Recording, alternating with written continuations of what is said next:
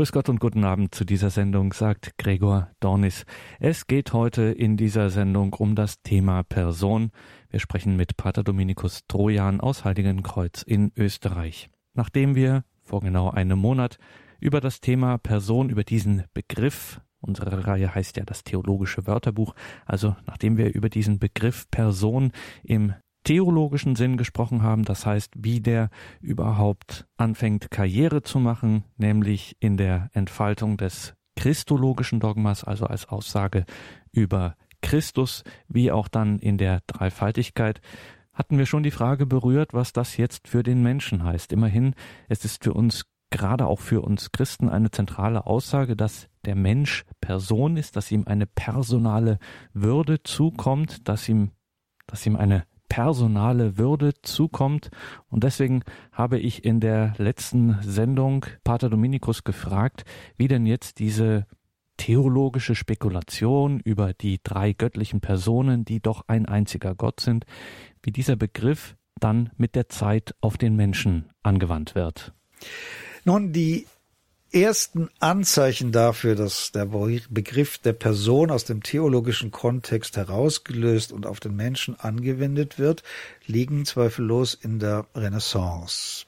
Also im 16. Jahrhundert, wenige Jahre nach Zustandekommen der lutherischen äh, Reformationsthesen, formuliert eben der später von Calvinisten bis aufs Blut oder bis auf den Scheiterhaufen verfolgte spanische Arzt Miguel Servet, der ein Antitrinitarier war, also Gott nicht trinitarisch dachte, zum ersten Mal die Übernahme des Begriffes der Existenz verbunden mit dem Begriff der Person auf eine anthropologische Fragestellung.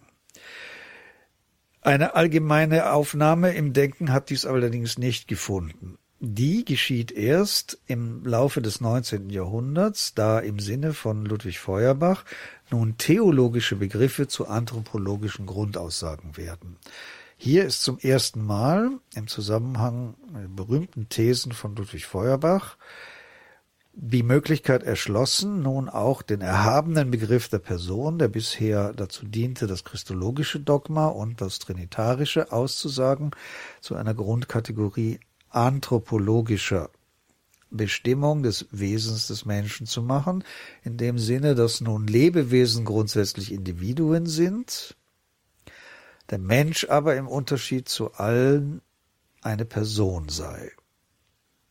Nämlich Person, was ist er dann? Wodurch unterscheidet er sich dann laut Feuerbach von den Individuen? Also die Frage ist, ob Feuerbach diesen Gedanken bis zum Ende durchgezogen hat. Das, was die Verwendung des Begriffes der Person in der Anthropologie aussagt, das hatte ich bereits am Anfang angedeutet als den je vor mich tretenden Neuanfang mit dem, was der Mensch ist, in der Begegnung mit jedem einzelnen mir bisher unbekannten Menschen. Das bedeutet, das Konzept der Individualität sagt nicht mehr aus, als dass ein allgemeiner logischer Inhalt in allen Exemplaren von Leben, die ich mit dem Begriff Mensch bezeichne, vor mich tritt. Unterschiedslos. So ist also der Mensch A in dem Punkt seines Menschseins vom Menschen B, C oder M, N, X etc. nicht unterschieden. Der Begriff Person will nun aber sagen, dass es dem Menschen eigentümlich ist, dass jeder einzelne Mensch außer der allgemeinen Verwirklichung des spezifischen Inhaltes des Menschseins etwas in seinem Wesen trägt, das ihn vollständig von allen anderen Individuen oder Exemplaren dieser Spezies unterscheidet.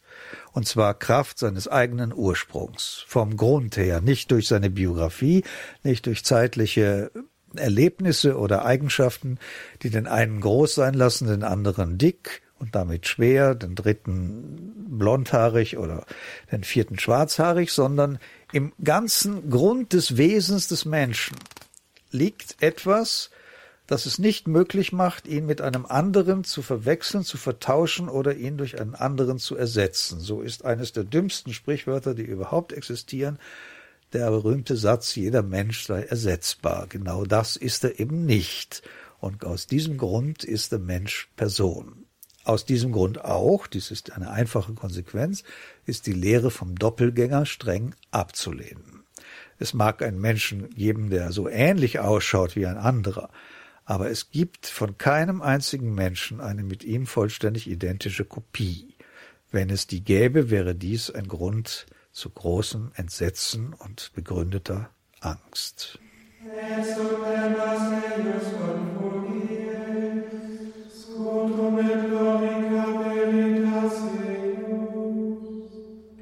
Dieser Sendung sprechen wir über das Thema Person, sind da beim Menschen, wie dieses Wort gemeint ist, wenn wir es auf den Menschen anwenden. Bin im Gespräch mit Pater Dominikus Trojan aus Heiligenkreuz. Pater Dominikus, jetzt haben wir über diese Unverwechselbarkeit, über die Unaustauschbarkeit gesprochen. Darüber, dass eben Person meint einen integren Kern, ein integres Wesen jedes Einzelnen. Das widerspricht vielem, was heutzutage eigentlich, ja, en vogue ist, was angesagt ist, dass ich eben fragmentarisch bin, dass ich nicht mit mir identisch bin. Das hat sich von, was Sie gesagt haben, alles sehr stark angehört und heutzutage ähm, ist man noch eher geneigt, das Ganze eher ins Vorläufige abzuschwächen. Wie passt denn das zusammen oder passt es nicht zusammen? Wie deutlich geworden ist, oszilliert der Begriff der Person zwischen den beiden großen Definitionen, die auf der einen Seite Boetius und auf der anderen Seite Riet von St. Victor gibt, um die Worte Substanz und Existenz. Wenn der Mensch Person ist, dann ist er nach Boetius im Wesentlichen Substanz, und zwar eine unteilbare Substanz. Und wenn er Person ist, ist er nach Richard von St. Victor eine nicht teilbare, nicht fast nicht mitteilbare Existenz. In beiden Fällen wird unterstrichen, dass die Person selber einen Seinsstand hat, der unanfechtbar ist. Der Existenzbegriff in der Definition der Person unterstreicht ja sehr stark die relationale Bedeutung, die Bedeutung von Beziehung im Werden der Person oder im sich statisch halten des Personalen, dem offensichtlich oder ja, der aristotelischen ursprünglichen Grundlegung nach der Begriff der Substanz stark widerspricht. Die Substanz ist das, was für sich selber ist und keinerlei Ausgriff auf anderes um zu sein bedarf. Dennoch muss gesehen werden, dass beides, Existenz und Substanz, davon ausgeht, dass der Kern der Sache, der Kern dessen, was die Person ist, da dieser Kern in der unsterblichen Seele, die Gott im Augenblick der Zeugung als dritter Beteiligter bei dem, beim Entstehen eines menschlichen Lebens stiftet, dass die Identität der Person unangreifbar ist. Das bedeutet, dass jede Art von Relation niemals stärker werden kann als die substanziale Grundlegung, selbst da, wo wir sie Existenz nennen. Das, was ein Mensch ist, weil er Person ist, ergibt sich nicht aus dem kleinsten gemeinsamen Vielfach verschiedener Beziehungen. Es ist auch nicht äh, das Ergebnis von Prägungen, die mehr oder weniger zufällig auf dem Lebensweg eines Menschen liegen und ihn überfallen. Ganz und gar ausgeschlossen ist zum Beispiel aus dem Begriff der Person, dass ein Mensch durchwohnt werden könne von einem anderen. Also all dasjenige, was wir unter dem Einfluss der Erziehung, der Gesellschaft, von autoritären Strukturen, von gruppendynamischen Prozessen für zufällig halten im Zustandekommen dessen, was ein Mensch ist, wird unterfangen und aufgelöst in dieser Grundlegung des je einzelnen Menschen als einer Idee Gottes, die, um es noch einmal zu sagen, sowohl ausgedrückt ist im Begriff der Existenz wie dem der Substanz unangreifbar ist.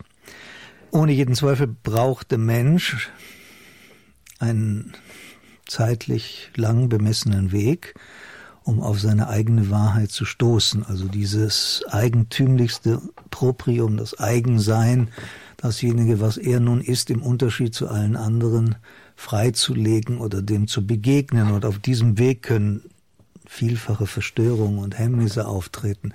Es ist nicht ausgeschlossen, dass es Menschen gibt, die bis dorthin nie gelangen, die daran gehindert sind, ihr Ich zu treffen und immer als Relation auf andere ihr ganzes Leben lang existieren.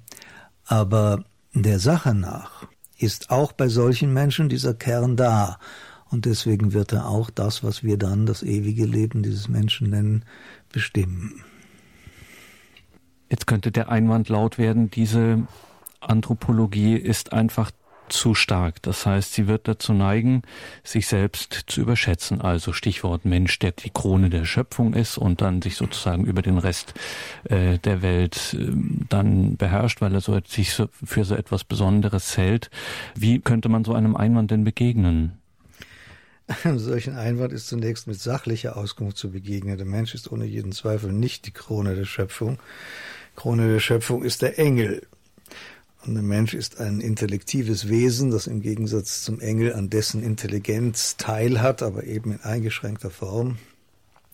Und das gemäß der Anthropologie, zum Beispiel des heiligen Thomas von Aquin, zwar an allen Stufen der Wirklichkeit teilhat, aber keine von denen so richtig repräsentiert. Also bereits in der Hochform der scholastik-metaphysischen Anthropologie ist der Mensch als Problem beschrieben, als eine Art Mangelwesen, der, wobei der Mangel hier nicht in technischen Unfertigkeiten besteht oder im Mangel an Kraft, sondern im Mangel an Zugehörigkeit zu einer der klassischen Stufen der Wirklichkeit, aus denen der Kosmos aufgebaut ist. Das heißt, vom Wesen her ist jeder Stein stärker als der Mensch, jede Pflanze gewaltiger als er, jedes Tier geschickter und jeder Engel ohne jeden Zweifel in seinem intellektiven Vermögen abgeschlossener. Der Mensch ist von Anfang an sehr fragil gebaut. Und in der Spannung zwischen dem ihm je eigen gegebenen Ich, das im Intellekt Gottes aufgehoben ist, und zwar in dem Sinne, dass es dort auch versichert ist, und der Fragilität die die Ermöglichung der menschlichen Freiheit in sich trägt, spielt sich das ganze Drama der menschlichen Existenz ab. Es gibt keinerlei Grund, aufgrund der christlichen Tradition davon zu sprechen, der Mensch würde sich irgendwie, solange er im Lot bleibt, über die Schöpfung erheben oder behaupten, er sei in ihr herrscherlicher Herr, so dass er dessen Regeln bestimmen, deren Regeln bestimmen könnte nach eigener Willkür. Vielmehr wird gesagt, dass nur dann, wenn er den Linien der Schöpfung entspricht, er mit sich selbst zurechtzukommen vermag. Ohne jeden Zweifel aber hat der Mensch, und das ist das Merkwürdige, Kraft seiner Anteilnahme an allen Formen der Wirklichkeit, eine Verantwortung für alles.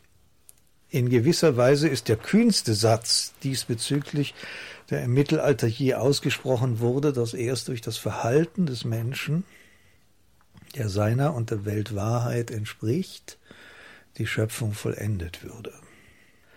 Sodass also in ihrer Gestalt am Ende die letzte Wahrheit dessen, was Gott gemacht hat, der Freiheit des Menschen anvertraut ist, auch auf das Risiko hin, dass er die Skizze Gottes, die ins Sein gezeichnet worden ist, zerstören kann oder verderben. Davon spricht sehr ausdrücklich das achte Kapitel des Römerbriefs des heiligen Paulus, wo deutlich davon gesprochen wird, dass die ganze Schöpfung seufzt und in Geburtswehen liegt und im Blick auf den Menschen ihre Erlösung erwartet. Wie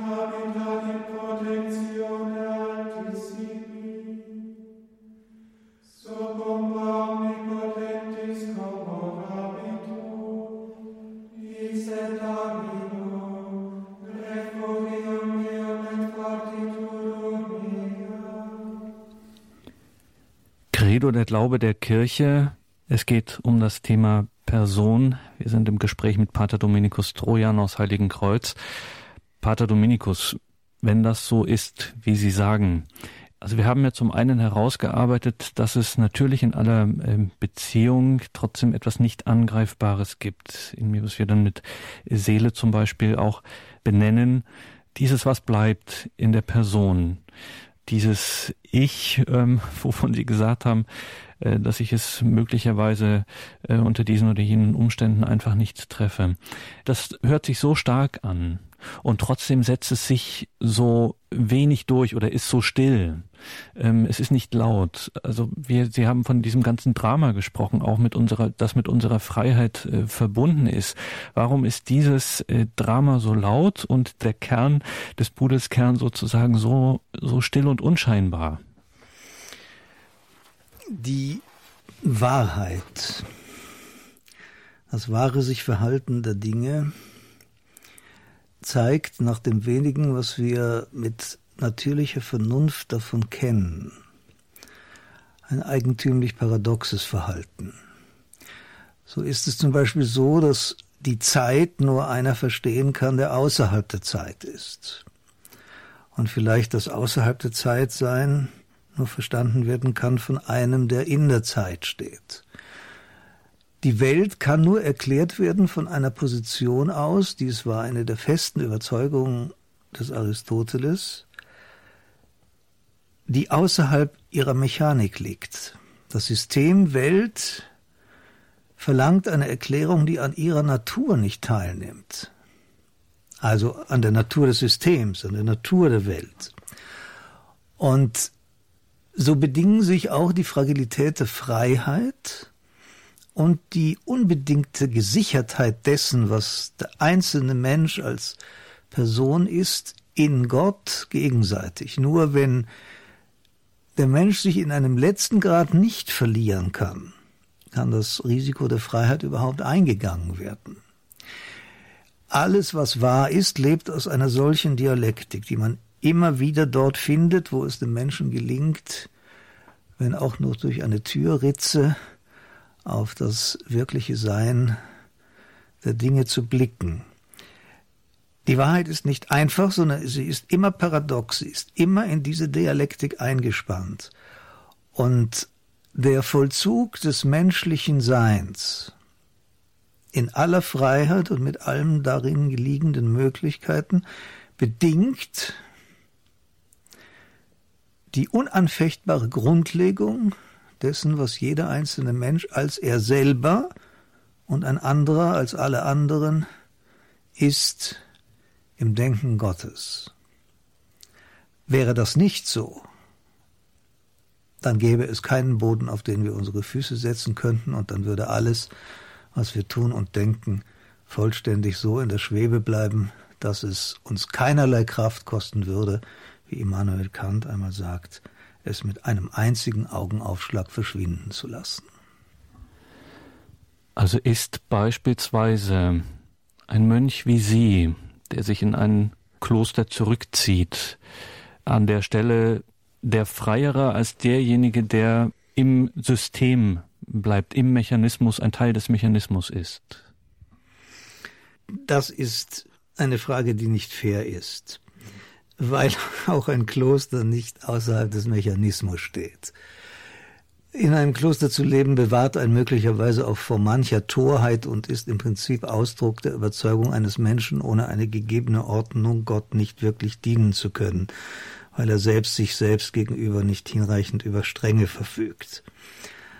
Also der Ort sagt in diesem Zusammenhang eigentlich nicht viel. Vielleicht aber das Prinzip, der Mönch lebt ja im Kloster mit dem Primat des Gottesdienstes, das heißt, er lebt in allem, was er tut, mit dem Primat des Sabbates über die sechs Tage der Weltenschöpfung oder, wenn man es neutestamentlich sagen will, mit dem Primat der Hochzeit von Kana über die Grundlegung des Gebäudes der Kirche. Der Mönch lebt aus dem verschwenderischen Fest, aus dem Tanz vor Gottes Majestät, aus dem ewigen Gesang, dem der Mönch seine Stimme leiht, damit er für seine Lebensspanne weitergetragen wird, welcher nichts anderes tut, als die Schönheit Gottes zu preisen und gibt damit Zeugnis davon, dass alle Aktivität sich darin vollendet, dass sie eben nicht Aktivität ist. Auch hier wiederum eine der klassischen Dialektiken. Der Mönch ist nicht weise, weil er im Kloster lebt. Er lebt vielleicht deswegen im Kloster, weil er um seine eigene Torheit hinreichend sicher weiß, dass er sich in eine Disziplin begibt, um Gott und die Welt und sich nicht zu verlieren, eben aus Erkenntnis um seine Fragilität und Schwäche. Aber grundsätzlich wird man sagen müssen, dass die Wahrheit keine Propaganda braucht. Die Wahrheit ist still, weil sie wahr ist. Nur der wirkliche Gott kann als Kind geboren werden in völliger Schutzlosigkeit, weil er die Ästhetik der Macht nicht benötigt. Einer der größten Stellen im Neuen Testament ist jene Szene im Matthäusevangelium, in dem die drei Könige, Weisen oder Magier, von woher auch immer sie gekommen sein mögen, vor der Krippe Jesu Christi ohne jegliche Erklärung, nur dadurch, dass sie das Kind sehen und die Mutter auf ihre Knie fallen. Diese Menschen sind in jener Weise geläuterte Menschen, dass sie die äußeren Zeichen der Macht nicht brauchen. Sie erkennen wie selbstverständlich die Gegenwart des Königs von Israel. Und äh, das alles ist furchtbar still. Ohne Trompeten und ohne Trommeln und ohne Heer und ohne das Klappern von Schwertern auf den Schildern tausender von Soldaten. Das Einzige, was geschieht, ist, dass die Engel singen, und darauf müssen wir bestehen. Denn es haben nicht nur die Engel gesungen, sondern auch die Bäume und die Tiere haben gesummt und hätten die Steine damals schon eine Stimme gehabt, so hätten sie zu schreien begonnen. Das Erscheinen der wirklichen Macht ist in jedem Fall still und entspricht dem, was der Prophet Isaiah darüber gesagt hat. Er lässt seine Stimme nicht hören auf der Gasse. Er schreit nicht und er lärmt nicht und er hat nicht Not, ein geknicktes Rohr zu zerbrechen und zu zeigen, wie stark er ist. Und er muss keinen glimmenden Docht auslöschen, weil er vor dem möglicherweise durch ihn entzündeten Feuer Angst haben muss. Also wird immer die Wahrheit die letztlich in Gott gründet und zu ihm führt, ganz still sein. Dasjenige, was Propaganda braucht, gesteht sich von vornherein ein, dass es Schein ist, scheinbar, und in der Propaganda als Lüge verfestigt. Denn Propaganda behauptet etwas, das kein Sein besitzt, also nicht seinsmächtig ist, und damit ist es flüchtig und wird in der Zeit verloren. Das Problem ist nur, dass wir nicht lange genug leben, um den Untergang des Nichtigen zu sehen. Und auch an dieser Stelle steht und fällt das alles mit diesem Geheimnis in uns, das auch hinter dem steckt, worüber wir sprechen, nämlich Person, bei vielem von dem, was Sie gesagt haben, ähm, sind wir immer zu etwas fähig, zu etwas Absolutem fähig. Es steckt etwas Absolutes in uns und wir sind für etwas Absolutes ähm, äh, fähig. Ich sage jetzt einfach blind Wahrheit zum Beispiel. Das ist etwas, wo die meisten unserer Zeitgenossen Pater Dominikus vehement widersprechen würden, weil sie sagen, wir erkennen alles nur stückhaft, bruchhaft. Ähm, in unserem jeweiligen ähm, Kontext gibt es keine keine unmittelbare Begegnung von mir und Wahrheit. Nun ist diese Auffassung, wie vieles andere auch zugleich wahr und zugleich falsch. Und diese Paradoxie kommt dadurch zustande, dass sie Dinge miteinander vermischt, die man nicht miteinander vermischen kann. Dasjenige, was heute von den Menschen als Ausweis fragmentarischer Wahrheit betrachtet wird, hat mit Wahrheit von der die Metaphysik und die mittelalterliche Theologie sprechen, gar nichts zu tun. Der Anspruch des modernen und äh, gegenwärtigen Menschen zu wissen, richtet sich auf empirische naturwissenschaftliche Methoden der Beschreibung einer im Grunde materiellen Wirklichkeit. Auf dieser Ebene gelangt Wissenschaft nie zur Wahrheit. Wahrheit ist kein Ziel dessen, was heute als Wissenschaft im Sinne der Geschichte der Materie verstanden wird. Der Satz des Pythagoras ist nicht wahr, er ist richtig. Und ein geschlossenes Sozialsystem ist auch nicht wahr, sondern es ist zweckdienlich. Und die Berechnung vielleicht noch nicht ästhetisch gesichteter Planeten sind zutreffend. aber auch nicht wahr. Dass all diese Einsichten über Hypothesen und Gewissheiten nicht hinauskommen, ist heute gegebene wissenschaftstheoretische Einsicht. In diesem Zusammenhang das Wort Wahrheit zu verwenden, ist in der Tat töricht und unter diesem Gesichtspunkt wird gesagt werden müssen, Wahrheit kommt dort, wenn überhaupt, nur ganz wenig vor. Wahrheit hängt vom Objekt ab. Es gibt keine in der naturwissenschaftlichen Betrachtung oder einer physikalischen Vermessung keine Wahrheit eines Apfelbaums. Aber es gibt die Wahrheit der Frage, was er in Wirklichkeit ist, woher er kommt und was er durch sein Lebendigsein ausdrückt. Wahrheit ist im allerletzten das Ziel des Bemühens des Menschen, Gott zu erkennen. Und eine Erkenntnis dieser Art kann ich entweder vollständig bestreiten, das ist ein legitimer Standpunkt, für den es Argumente gibt, oder ich halte sie für möglich, dann kann sie aber nichts anderes als wahr und in dieser Wahrheit dann auch absolut sein. Weshalb eine Religion, und zwar nicht aufgrund von Fanatismus, sondern aufgrund der Art der Objekte, die sie zu erkennen versucht, oder aufgrund der Art des Wissens, das sie mitteilt. Eine Religion kann nie ohne Wahrheit sein und ohne diese Wahrheit absolut zu betrachten. Eine Religion, die sagt, wir legen eine Meinung oder Interpretation des Gottesphänomens vor, ist von Anfang an keine Religion. Denn der Mensch erstrebt in der Religiosität die Hingabe seiner gesamten Existenz als die Erfüllung dessen, was seine Natur ist. Und das wird niemand tun aufgrund einer möglichen Hypothese dessen, was hinter einer undurchdringlichen Wolke aus Licht möglicherweise zu sehen ist. Man kann vielleicht die Qualität der Erkenntnis, um der es in Religion geht, bei Religion geht, dann erahnen, wenn man die Forderung der Religion stellt, betrachtet. Der Grundfall von Glauben ist für das Christentum das Martyrium. Ob dies nun ein rotes ist, also das Vergießen des eigenen Blutes um des Bekenntnisses zu Christus willen, oder ob es eben ein grünes oder weißes Martyrium ist, also ein tapferes Leben, in dem man durch 70 Jahre lang die Gebote Gottes auch dann hält, wenn es einem wirklich schwer fällt. Immer aber ist es eine existenzielle Hingabe und die muss Wahrheit verlangen. Die braucht eine Grundlage oder eine Perspektive, die jenseits aller Relativität liegt. Diese muss absolut sein und die Absolutheit verbinden wir erkenntnistheoretisch mit einem optischen Begriff, deren wir die Wahrheit nennen. Wahrheit ist das, was nur so sein kann und in keinem anderen Fall anders in Bezug auf die höchsten Wirklichkeiten des Ursprungs aller Dinge und in diesem Zusammenhang der Dinge selbst. Das ist Wahrheit.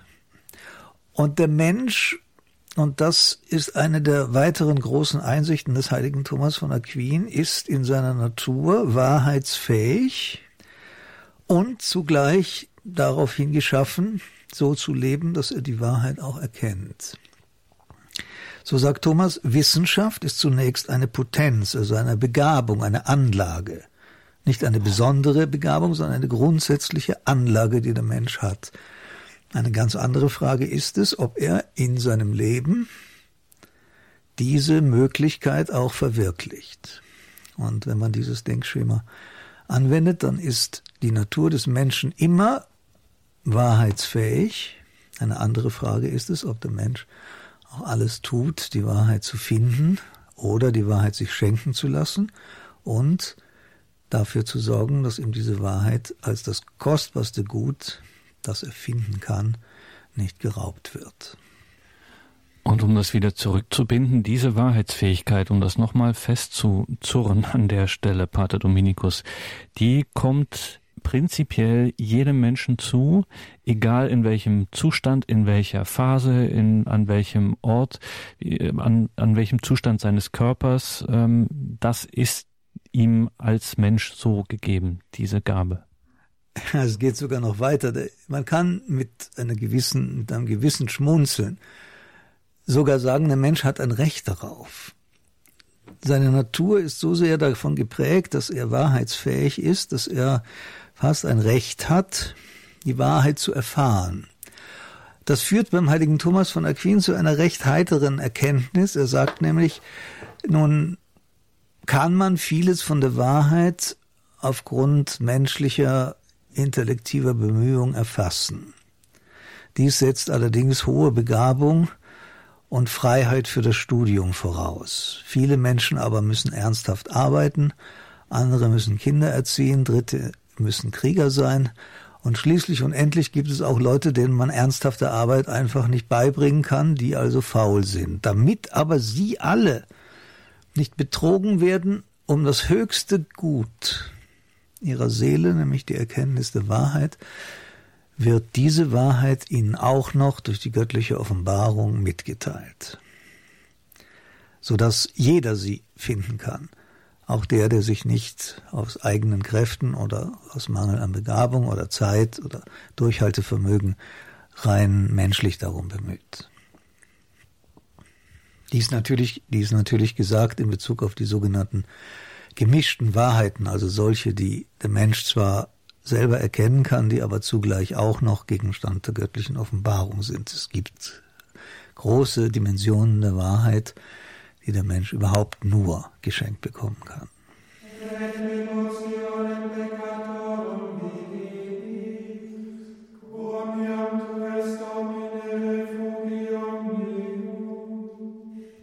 Wir sprechen mit Pater Dominikus Trojan über den Personenbegriff, Pater Dominikus, wenn wir nochmal darauf zurückkommen, ähm, wir haben schon so ein bisschen so eine Spannung. Wir haben auf der einen Seite dieses substanzielle Ich, das äh, so für sich steht und auch nicht angreifbar ist im letzten. Und dann haben wir eben diese Existenz, die aus sich heraussteht, die ähm, in Beziehung ist, die sich immer wieder über die Beziehung ähm, her zu sich selbst findet oder wie auch immer. Also wir haben hier so einen, so einen Spannungsbereich. Äh, wie, wie gehen wir jetzt damit um? Was machen wir damit? Ja, wie immer bei solchen Paradoxien besteht die Auflösung darin, dass beides zueinander gehört. Auf der einen Seite ist ohne jeden Zweifel wahr, dass wir nicht darüber hinwegsehen können, dass der Mensch in sich selbst etwas Begründetes ist, unaustauschbar, und dass er auch mit der Botschaft getröstet werden muss, trotz aller Möglichkeit in seinem Leben, Kraft seiner Freiheit, ein Desaster anzurichten, dass er auch seiner selbst nicht wirklich verlustig gehen kann, denn Gott weiß um diese Substantialität diese Einzigartigkeit. Auf der anderen Seite ist natürlich ebenso wahr, dass wir in vielfacher Weise uns selbst nur in Beziehung finden, also da, wo wir uns auf einen anderen hin überschreiten. Leute, die in religiösen Dingen bewandert sind, wissen, dass es hier um Martin Buber geht mit seiner Betonung des dialogischen Prinzips und es gibt noch eine weniger bekannte weitere Variante von Ferdinand Ebner, der das auf ein trinitarisches Prinzip sogar ausweitet.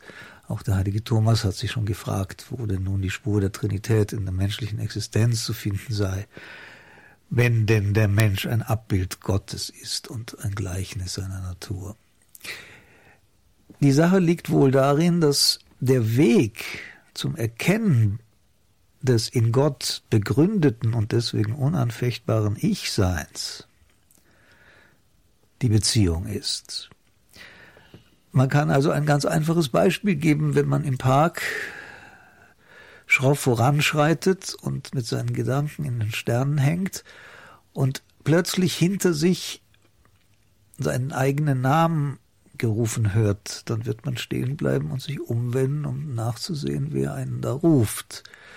Das ist eine typische Situation re relationaler Existenz. Der andere, zu dem ich auf diese Weise in eine zunächst ganz banale Beziehung trete, gebietet sozusagen über mich durch das Nennen meines Namens Halt zu machen in meinem Weg und zu fragen, wer ruft mich?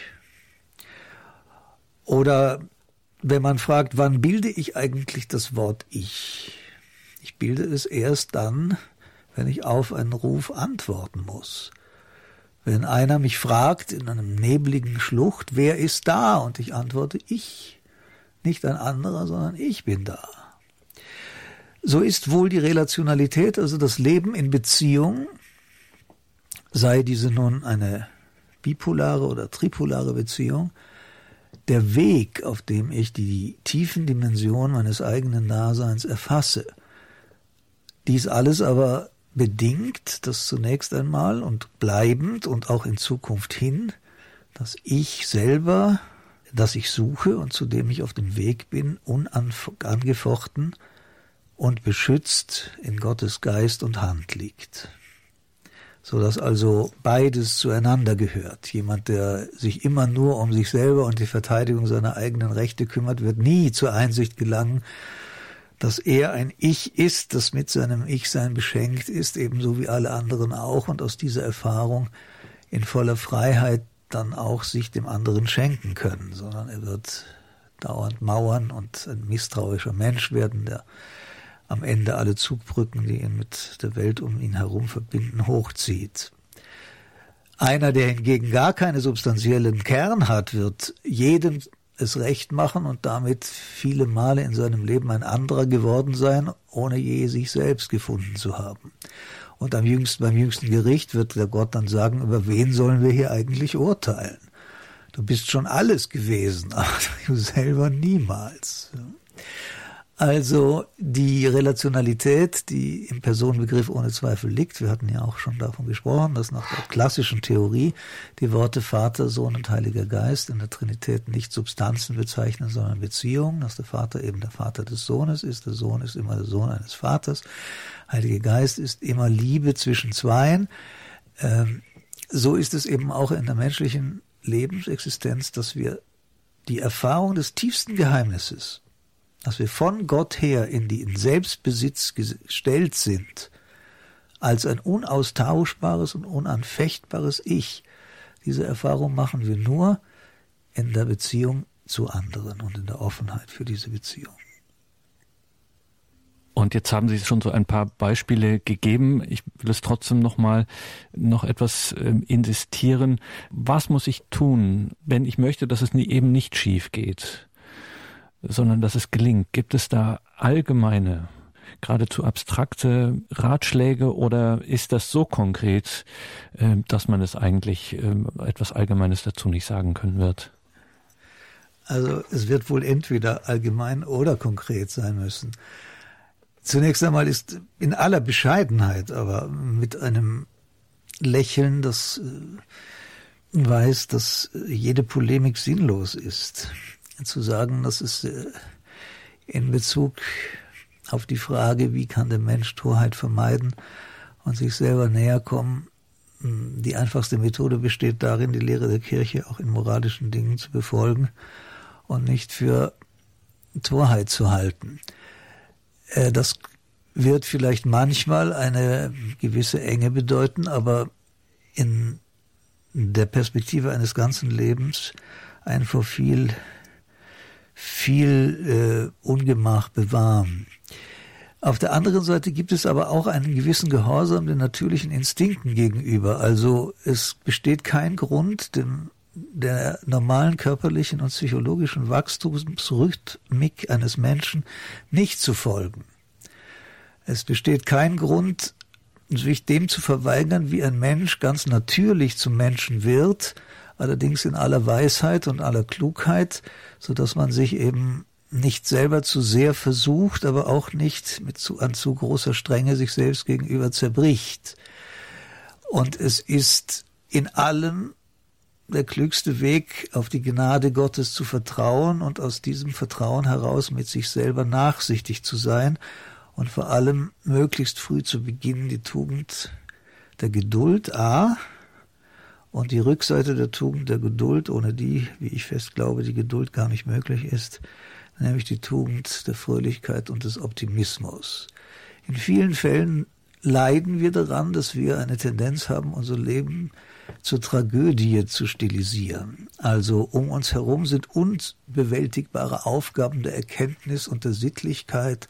Wir sind eingespannt in einen tragischen Zusammenhang zwischen Pflicht und Freiheit, zwischen Determination und Kreativität und das alles ist also viel zu viel und Scheitern ist von vornherein beschlossen. Das alles ist Unsinn.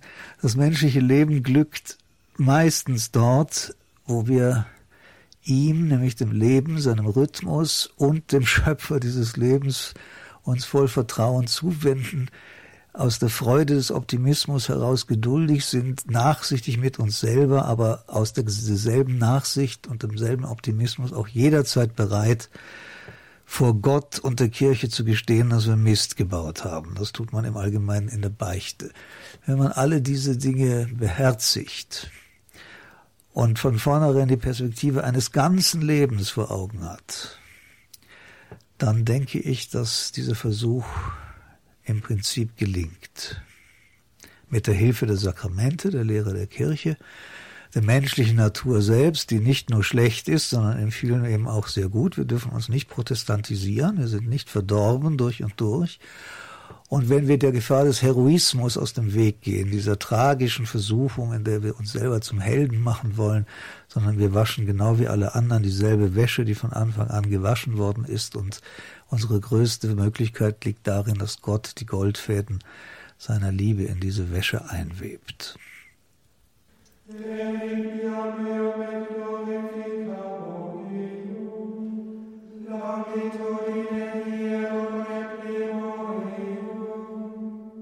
In der heutigen Credo-Sendung sprachen wir in einem zweiten Teil über den Begriff Person mit Pater Dominikus Trojan aus Heiligen Kreuz in Österreich, heute mit dem Schwerpunkt der Mensch als Person. Diese Sendung können Sie nachhören auf einer CD, die Sie kostenlos bei unserem CD-Dienst bestellen können oder aber Sie schauen direkt auf horeb.org. Dort gibt es dann im Laufe des morgigen Tages diese Sendung auch in unserem Podcast- und Download-Bereich horeb.org. Mein Name ist Gregor Dornes. Ich danke Ihnen allen für Ihr Interesse an dieser Sendung. Bleiben Sie nun bei uns und beten Sie gleich um 21.40 Uhr mit uns die Komplet, das Nachtgebet der Kirche. Pater Dominikus, vielen Dank für Ihre Gedanken. Wir haben über sehr Wichtiges ähm, gesprochen und gerade auch in den letzten Passagen unseres Gesprächs gemerkt, wie ernst es ist und wie wichtig das ist. Und damit uns das, so wie wir es auch am Schluss gesagt haben, wie Sie es am Schluss gesagt haben, auch gelingt, brauchen wir unbedingt Ihre Hilfe, nämlich Ihr besonderes Gebet, den priesterlichen Segen. Unsere Hilfe steht im Namen des Herrn der Himmel und Erde erschaffen hat. Der Segen des allmächtigen Gottes, des Vaters und des Sohnes und des Heiligen Geistes komme herab auf euch und bleibe bei euch alle Zeit. Amen.